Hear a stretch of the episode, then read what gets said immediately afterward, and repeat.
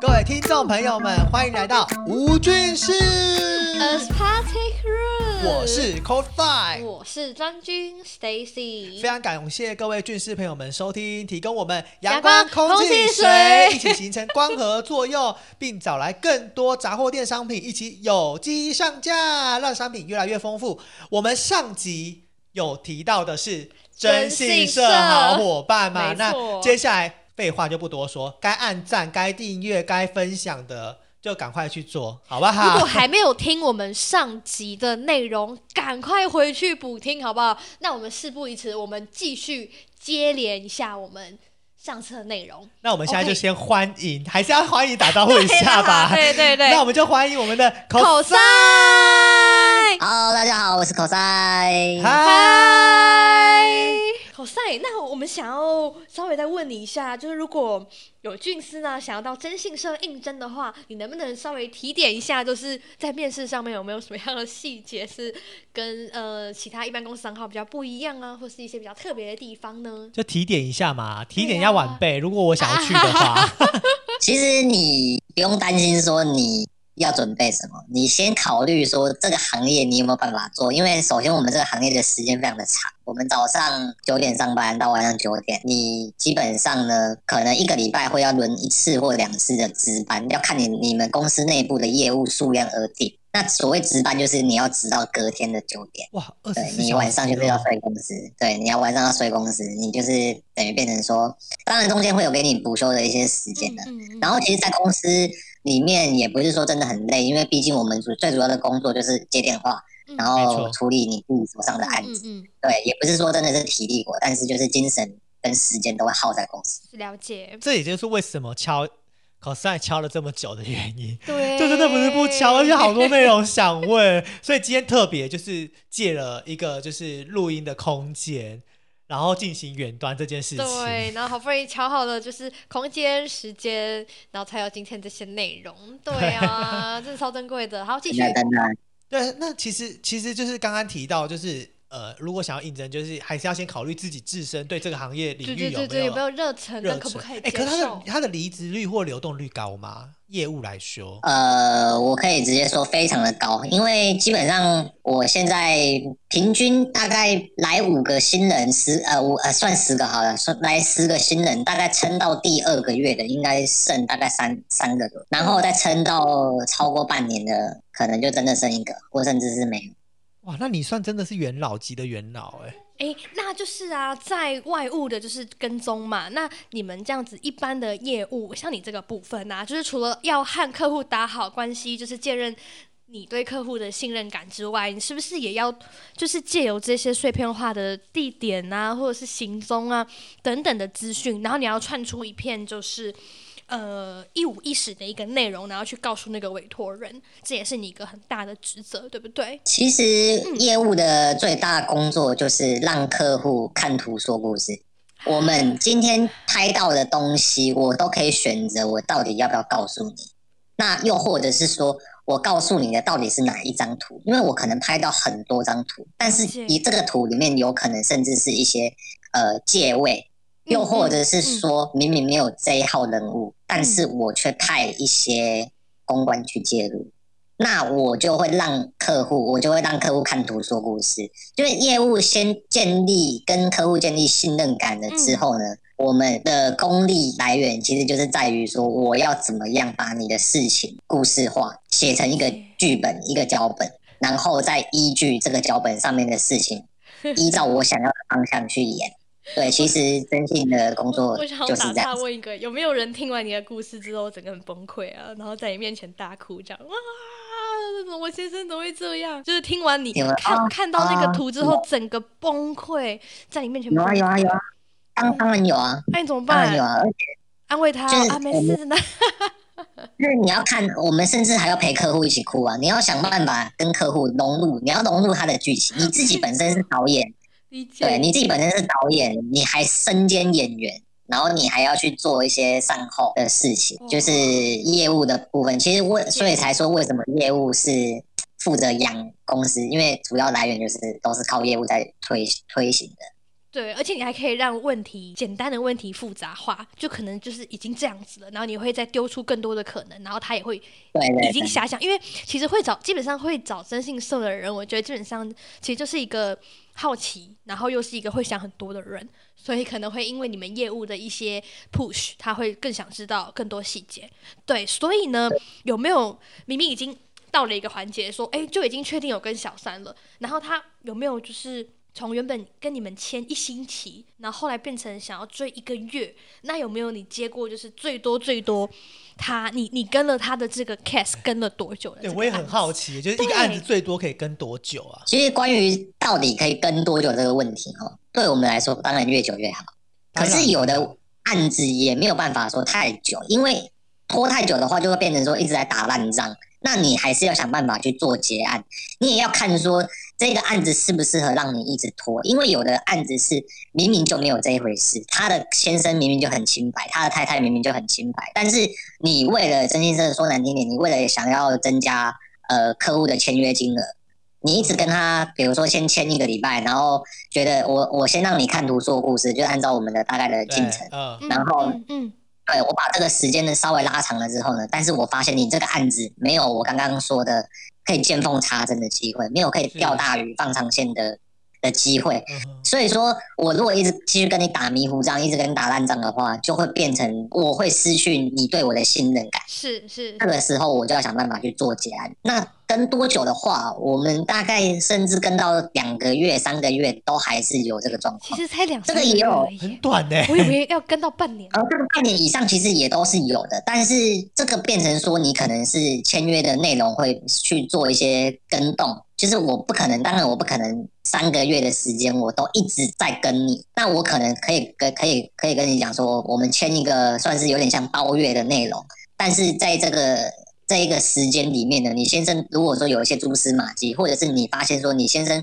可能临时跟你说要加班，临时跟你说要怎么样，那我们才临时派人，这个会变成说合约内容会会会有些这个时间也是取决于刚才我们有提到啦，就是他是在什么时候报案，就是他的骑程跑到哪里了。如果是已经很尘埃落定的那个时候才找所以其实对没有，所以其实这样说就是业务其实很重要，拿捏那个所有时间的 timing 点。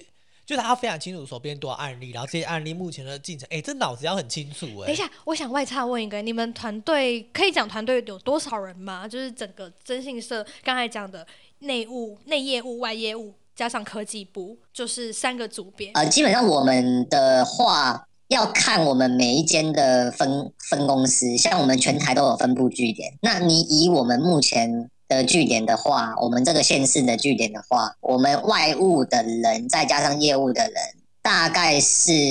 三十多个人左右。那科技部门的话，大概就两三个人而已。哇，二三十个人，光一个据点，甚至会超过啦。这个还是要看。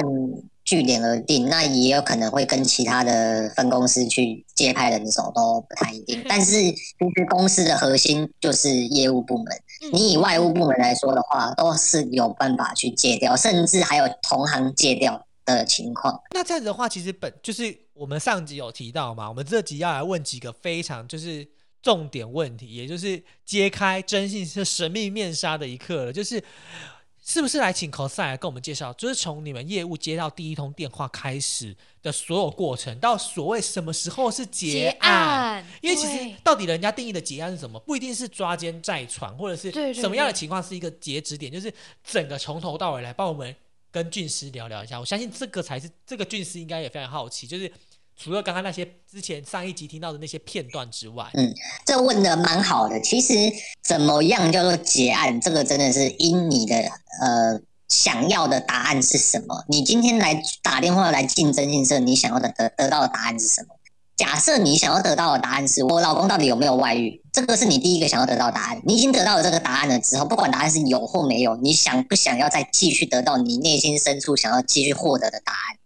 你基本上以一个回答，我们就叫做结案。那所以才会有所谓的拉长线，就是我刚刚所讲的，就是我有能不能够有机会去见缝插针，去让你的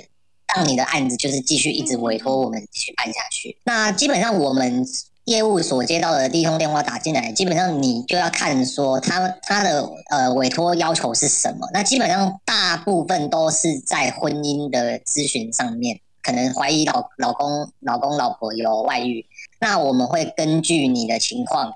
来先 push 到行踪调查，因为不管是做嗯你不管是今天你想要直接抓奸，又或者是怎么样的话，我们都一定要知道说这个对象到底是谁。那你委托人是谁？然后我跟踪的对象到底是呃一般的民众，呃甚至有的可能到立法委员，甚至可能到政府的人员，有可能甚至是呃明星艺人，不一定网红。对，所以说这个可能会根据呃调查人的等级而去做一个价格上的区分，这是没有一个准则。对，那基本上价格也是我们喊了就算。先确定 push 到行踪调查了之后呢，根据你的案子来去给你做一个回答，这是第一次的结案，就是你想要知道说，呃，比如说我老公到底有没有外遇，那我们会根据说，对，嗯，到底有或没有有？嗯对，我们会给你做第一次的结案。那第一第第一次结案结完了之后呢，OK，假设回答的问题是有，他有在外遇，那你想不想要抓？你想不想要继续去调查这个这个对象是谁？那这个可能会对，可能会变成我们的第二次签约。那第二次签约的话，OK，你这次的委托内容是我想要知道我老公跟谁在外遇，嗯嗯嗯，那我会把调查的这个人是谁而告知你，然后包括我们期期间期间的所有调查结果，我可能就会呃能够给多少，我就看情况给。我不一定会全部给完，也有可能我会全部给完。为了增加你对我们的信任，又或者是说增加这个案子的进程，嗯对，这个是第二次结案。那以一般一般的客观的的方向来说的话，真正叫做结案的，就是从怀疑有到抓奸成功，这个是一个最完美的啦。但当然不可能每个案子都都这么的完美，也不一定都抓得到。嗯那如果真正真正就是最后的结案，所谓真正的结案，就是你老公有在外遇，然后我帮你抓到了你老公，那你至于你后面要不要提告，而，你要不要去做一些财产的分配，有没有什么抚养权之类的协调，我们这边也都有律师可以去全权的去配合。那 OK，这个事情全部都处理完，这个叫做一个事件的全部完整的结案。所以 cosine 到底抓奸怎么抓？我觉得这是重点中的重点 没。错，抓奸怎么抓这个问题其实蛮扑朔迷离的，因为你要看说对象是在民宅还是是在汽车旅馆，这个都会根据地点不同而而去做价格上的的变动。如果是民宅那当然呢？呃，民宅的就一定比较贵，因为民宅的话，我们可能会甚至会有擅闯民宅的风险。然后民宅的话，我们可能还要有去破门组，我们也会有破门组，也会有，就是方法太多了，太多种了。那你要说怎么抓，以一个一般人的角度思维，可能比较普普遍的认知的话，就是你们正在办事，嗯然后我就直接事先先准备好，然后配跟委托人配合好，我们直接破门，而且一定要带警察，因为没有带警察的话，我们会有涉嫌擅闯民宅。那我们带警察之后，我们跟警察就是都已经暗中都也不算暗中，就是我们后面都是已经瞧好的了。对所以我们会带警对，所以警察也是一样可以去接受你们平常就是像这样子抓奸的案子，要私闯民宅的，他是可以去当然啦、你要你要去抓的话，一定是要带警察去的。我们征信社的人员就是我们只能去做前面的所有的调查。哦那调查的内容呢？调查内容其实你一般，因为像这种家务事啊，呃你今天假设你你你老公外遇好了，你去马上去报警说，哎、我老公外遇，警察基本上是不可能会理你的，因为这种事情怎么怎么警察要怎么帮你办，所以你就只能去找征信社。那征信社就是会帮你处理，我到底要怎么样抓，跟我们这一个你应该说要看你的案子而定，我要判断说你的案子要怎么样抓才适合。那方法真的有太多太多种，然后最大重点就是你一定要配合警察进去。嗯嗯，那我们会把前面的线都铺好，前面的路都铺好，铺到最后一步，真的要抓的那一刻，我们会跟警察联络，然后我们会带着警察一起进去破门而入。可是我很好奇一件事、哎，就是刚才你讲的，一定都是事前准备。那是事前准备，能不能举一个案，举一个就是追的情况，就是怎么样子发现，就是要确保他真的已经在黑秀了。这个也要看我们前几次的调查结果，因为很多人或甚至是委托人，嗯嗯，都会觉得说，哦，我我老公老婆现在就正在拿炮，那我现在就是要赶快进去，我现在就现在就是要抓，这个基本上失败率是极高的啦，因为你没有去做一个，呃，每个人都有他的习惯嘛，嗯就是嗯。嗯惯性这种东西是很难去去改变的。有甚至是从约约会的频率，跟是去哪一间汽车旅馆，好有趣跟哦，对对对，所以要要透过前几次，可是前几次对对对不知道他在房间里面到底开始了没啊？对，当然不知道，但是我们可以去从一些小小细节去判断，比如说女方她进去了，那她有没有在那边过夜？有有在那边过夜，但是我们也不确定她在里面干嘛。嗯嗯，那可能我们会甚至说建议委托人，那我们要不要装针孔？如果说是你自己的民宅，我甚至可以问说，那需不需要装针孔？嗯这个又是我们可以可能可以增加你的一笔签约金的呃收入来源。没错，对其实那如果不是自己的民宅呢？不是自己的民宅的话，就比较难做到这件事情。果是老公但是租屋处呢？哦，这个也是有，也有老也有老公专门在租另外一间房子，专门在养小三的，这个也是有。对，但是这个按处理这个这个状况的话，就是你想你有没有办法知道？我们会问委托人说，你有没有办法知道说你呃你老公的租屋处在哪里？那如果没有办法知道的话，那我们就可能就是行踪调查的时间会要拉长，因为我继续跟我一定早晚会跟得到你你去租屋处的嘛，除非你没有你根本就没有租。是，对，而且这个从很多角度去面向。那我们业务的工作其实最大的重点就是你要去多方面思考，你要想办法让这个案子有没有继续继续 push 下去的机会。嗯可是这样进程在租屋处能装针孔吗？你们除了装针孔，没有其他的调查吗？就是如果你们真的偷闯民宅，对，如果说你确定呃呃在一间租屋处，那我们甚至有办法可能打备份钥匙。那打备份钥匙之后，我们可能就有办法装针孔。那至于说我们要我们录到了跟我们窃听到的的画面或者是声音，我们也可以不要如实以报啊。我可以只是知道说，我确定你们正在打炮，好，你们大概频率是多久，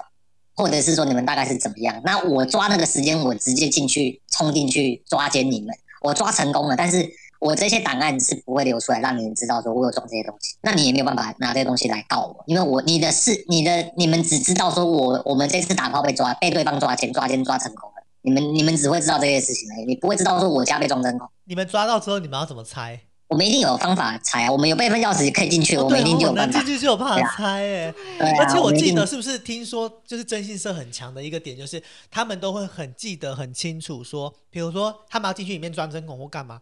会要很小心，不能移动到东西。如果有移动，他们会有标线，因为也很怕被发现，对不对？呃，这个要看你装的是什么，因为有的可能只是装窃听器而已，窃听器的话费用可能就比较低。那你要真的要装到针孔，真的要看到那个画面的话，嗯嗯嗯，费用就可能呃会比较高，因为这种东西又装的话又要要有技巧，包括我们业务可能自己都还要亲自跑一趟，跟我们的外务去做配合，我们装到哪里角度怎么样比较好，对，可以可以方便我们跟委托人联络还是什么。哇，所以你真的有去过民宅哦，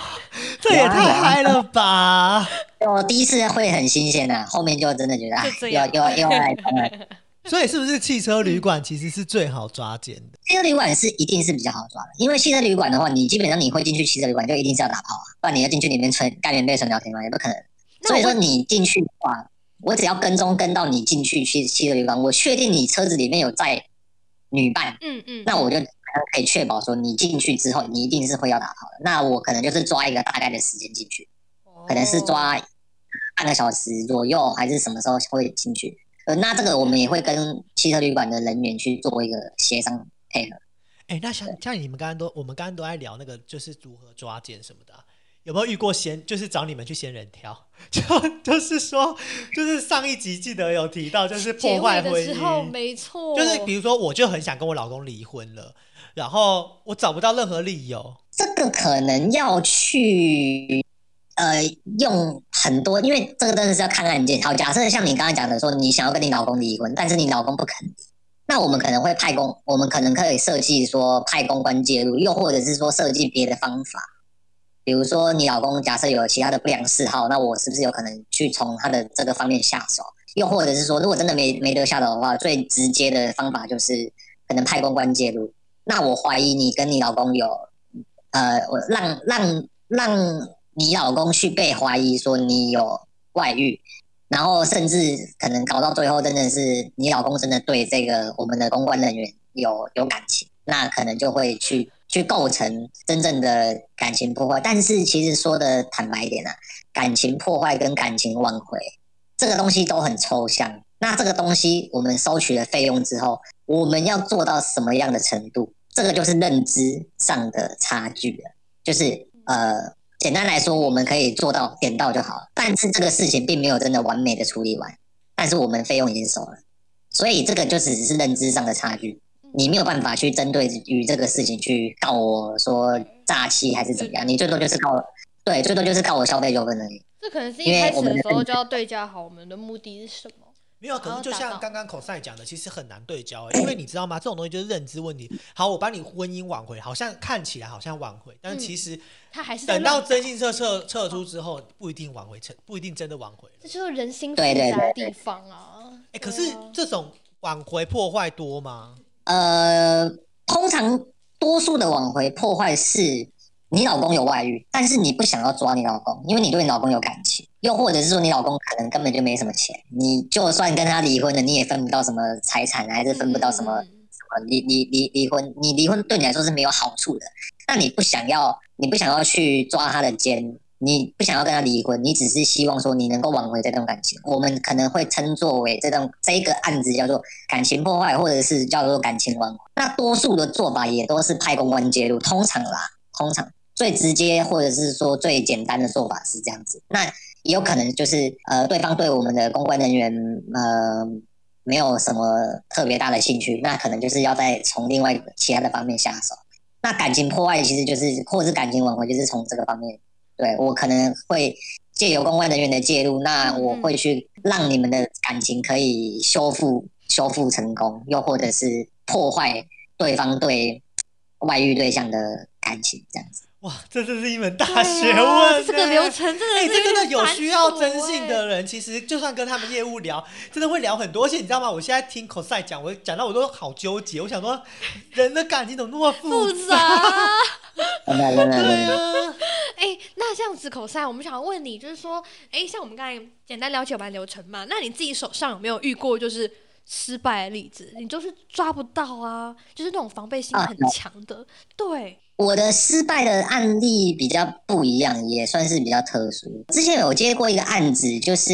对委托人打进来说她老公有跟对方外遇，然后我们这个案子查了很久，我们都没有发现说她老公有什么异状。这个案子失败不是在于说我们跟这个人被发现还是怎么样，就说这个也算是一个呃蛮特殊的案例，就是算算是跟抓一个机会跟大家分享。嗯嗯嗯，因为。这一个委托人呢，我们只是认知说，呃，我们的认知就是他是我们被查人的老婆，他他称呼他为老公嘛，嗯，然后所以我们当然就很直观的认为说他是他老婆，然后她老公有外遇，然后我们在调查他有没有小三，嗯，对，结果到后面跟踪这个案子之所以会失败的原因就在于说，因为打电话进来的这位委托人他其实是小三，他不是这一位被查人的原配。他是小三，然后我们在调查的，对，他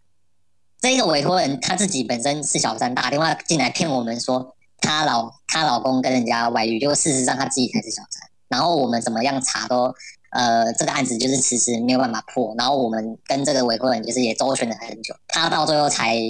才承认，因为我们这个案子就觉得很奇怪，我们就才再去多方面的去去追究。然后这个这个人呢就。就最后才被我们抓到，然后这个案子就直接就这样子就结案了。好，我觉得他订错套餐了，他应该要订那个，就是叫你们去破坏他跟他原配。对，然后对，他不好，他不他不知道这个方案。对啊，你要多介绍。业务没有沟通好啊。对啊，说明这个业这个方案比较适合他。真的，真的，真的，这个是很久以前，我也其实这个案子不是我经手，也是我之前听来的，听其他同事听来的的这个案子，对，还蛮特殊的。对，因为这个案这种状况其实很少会遇到。那那其实刚刚讲失败案例啊，就有没有被打过啊？就是有没有真的被揍，或者是真的被就是黑咬黑，就是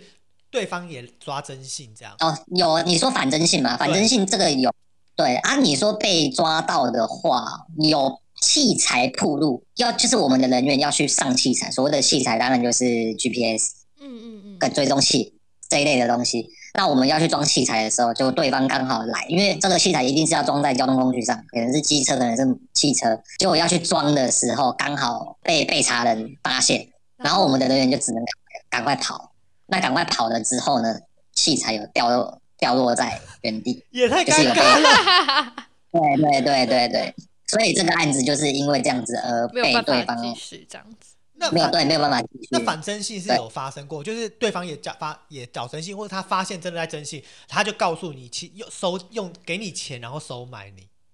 有这个也有遇过，就是有遇过说，比如说我们的征信人员，呃，他对方可能是天生就真的比较敏感，然后他发现说真的对方有呃他的老婆有找征信社来跟踪，然后他直接去跟我们的外务人员去商量说，你不要把这你们的这些东西交给你们公司，就是不要上报给他太太，嗯嗯嗯，然后我私底下塞多少红包给你，你就帮我跟踪，就是对我都很正常这样子。有这个事情是真的有。那你们会接受吗？这个基本上外务会跟我们联络，那具体的要不要接受，其实说真的，你有钱好办事，你有钱的话我们就接受，你没钱的哦，话，所以还是有钱呐、好黑哦！我以为是责任至上啊，就是完那个全没有，这真的没有责任至上啊。对，好，真的是太黑了。收钱的第一原则。你如果说你愿意包一个五十万、一百万的红包给我们，那那当然啦、假设我跟你太太签约金，签个行踪调查才签个三万块而已，我我现在跟你收，跟你老公收个红包就收五十万了，我怎么可能不收？我还在那跟你签三万块，然后来跟你讲说，对你老公真的有外遇。也是啦，我们讲到这边，我们就是就是可以响应到一开始啊，就是如果我们要踏入这行，或者是要了解更多，真的是要看我们的心态能不能够接受。对，